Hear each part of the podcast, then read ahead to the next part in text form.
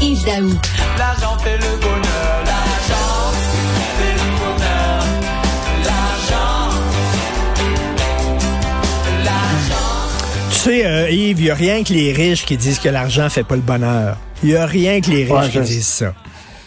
Puis dans la chanson des respectables, il termine en disant on peut pas dire ce qu'on peut, mais le, f- l'on fait pas ce qu'on veut sans l'argent. Et Exactement. Il y a des entreprises au Québec qui euh, estiment que c'est facile d'avoir de l'argent de l'État parce que là, et imagine-toi, Richard, notre journaliste Sylvain Larocque là, a été puisé dans les comptes publics du gouvernement et là, on apprend que le ministère de l'Économie, dirigé par Pierre Ferrand, a accordé pour 1,6 milliard en aide financière aux entreprises en 2021-2022. C'est une augmentation de 40% par rapport à l'année passée.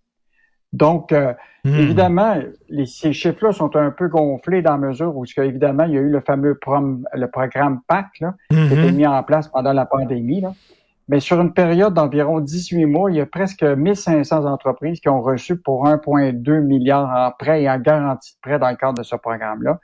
Puis l'année précédente, c'était seulement 855 millions. Ça fait que ça, c'est c'est c'est quand même, c'est la première fois qu'on dépasse le milliard d'aides à- sur un an aux entreprises. Et ce qui est fascinant, Richard, c'est que si on fait, on compare avec euh, l'Ontario, l'Ontario, là, dont la population est 70% plus élevée qu'au Québec, elle, elle a prêté seulement 870 millions aux, aux entreprises pour les mêmes dates. Fait qu'on est extrêmement généreux, mais ce qu'on est plus généreux encore, c'est le, tu sais, on fait beaucoup ce qu'on appelle des prêts pardonnables, puis des Oui, prêts oui. sans, puis des prêts avec intérêt. Sylvain Larocque a calculé là, qu'actuellement, pour tous les prêts, le prêt, le prêt moyen actuellement, c'est un taux d'intérêt de 2% Écoute, on charge, le gouvernement actuellement charge plus de taux d'intérêt aux organismes municipaux, aux étudiants, aux prêts, qu'aux entreprises.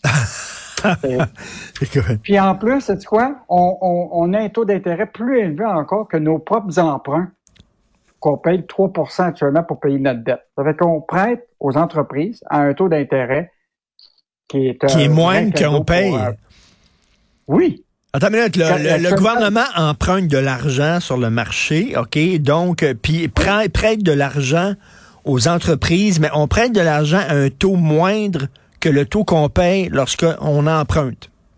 Le gouvernement actuellement effectue ses propres emprunts, s'est élevé à 3,6% au cours de l'exercice du 30 au 31 mars pour les, intérêts. Eh Et là, ben, nous autres, on donne en moyenne à 2,8 pour. euh, ce qui est important de noter, par exemple, là, les prêts aux entreprises là qu'on a donnés sont souvent très risqués. tu sais. À peine 35% de la somme des 3,6 milliards qu'on a donnés là, au cours de sont même pas protégés par sont, sont protégés par des actifs en garantie. Ça veut dire que tu as 35 si jamais il y avait des problèmes, là, tu es sûr que tu vas être remboursé. Le reste, là, tu sais pas qu'est-ce qui va nous arriver. Et c'est nous autres là, qui est au bat pour ça. Là. Fait que si ces entreprises-là, pour lesquelles on a fait des prêts, sans intérêt, des prêts pardonnables, ben, c'est sûr qu'on va être... euh, Donc, euh, ça se poursuit. Et, ça se euh, et- l'aide aux entreprises. On est généreux.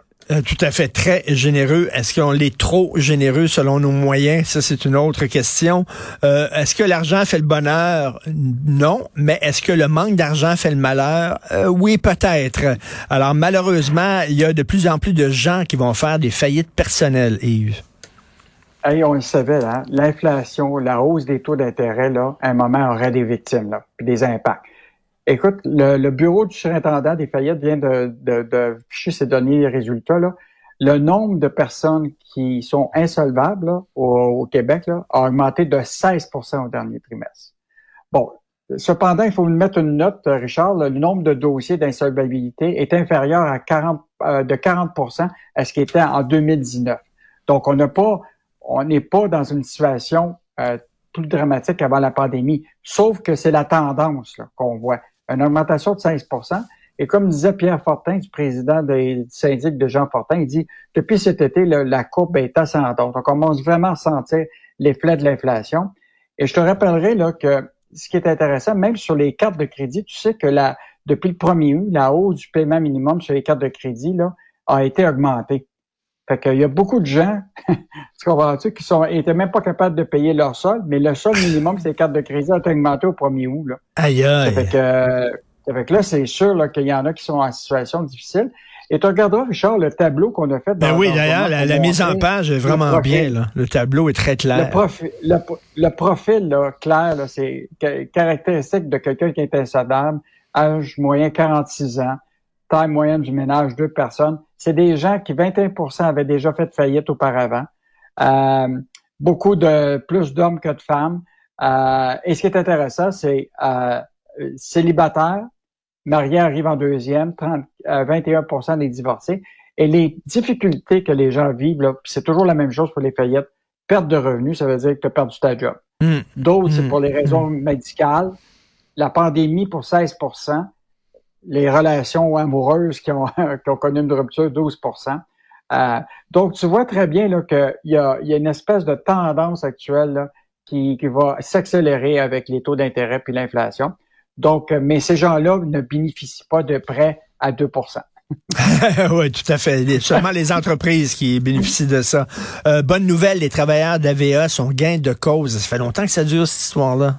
Hey, ça fait dix ans, Richard. Écoute, toi, ça, c'est toute une histoire. Tu te rappelles, le, le procès était lié à une action collective des anciens employés d'AVA contre Air Canada parce que les ex-employés alléguaient qu'Air Canada n'avait pas rempli ses obligations par la loi fédérale, qui était prévu qu'il faut qu'ils maintiennent des centres d'entretien à Montréal, à Winnipeg, pour Mississauga, mais particulièrement à Montréal. Et euh, Air Canada n'a pas respecté ça en mettant fin à, à la, au centre d'entretien de AVA, ce qui avait coupé 2600 emplois. Et donc, euh, là, la Cour supérieure a été saisie de ça. Et là, le jugement est tombé. Tiens-toi bien. Là, ils vont devoir compenser euh, les travailleurs pour tout, là, y compris les préjudices qu'ils peuvent avoir eu qui sont liés à des revenus, des régimes de retraite qui n'ont pas été payés, l'angoisse, le divorce, les tentatives de suicide. Ouais. Écoute, le- et, et là, euh, Air Canada est en train d'étudier euh, justement ce, ce jugement-là. Il a potentiellement, il peut faire appel de, de tout ça, mais euh, il y en a même pas moins que c'est une grosse victoire. Et tu te rappelles de Jean Poirier, qui était cet ex-travailleur qui avait défendu depuis dix ans, là. Écoute, il dit, euh, je me suis même pris à, ben, mis à bras à pleurer tellement que Mm, mm. J'en revenais pas qu'on ait ce jugement-là.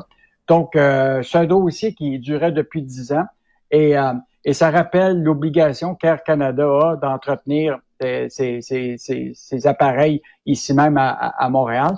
Et je te rappellerai quand même que le gouvernement du Québec, là, quand il y a eu la possibilité que Air Canada achète justement les fameux C-Series là, Oui. en 2016, là, ben, il avait décidé d'abandonner lui-même ses poursuites contre Air Canada en échange du fait que Air Canada achetait des, les fameux appareils C-Série qui aujourd'hui, de toute façon, nous appartiennent plus. Tout à fait.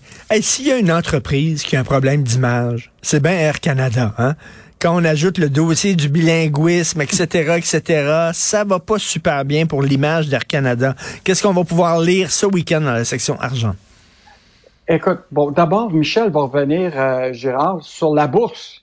Je sais pas si tu as regardé hier, là, mais la bourse est partie encore en flèche. Oh, Mais là. Michel va faire, ouais, et là, Michel va faire un tour de historique.